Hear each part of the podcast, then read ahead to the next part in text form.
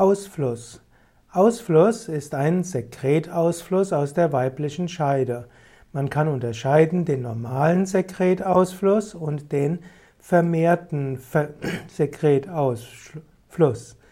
Es gibt verschiedene Ursachen für einen vermehrten Ausfluss. Es kann mechanische Reizungen geben, chemische Reizungen, infektiöse Erkrankungen.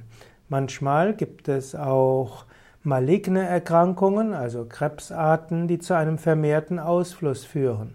Daher sollten vermehrte Ausflüsse durch einen Arzt, also einen Frauenarzt, eine Frauenärztin abgeklärt werden.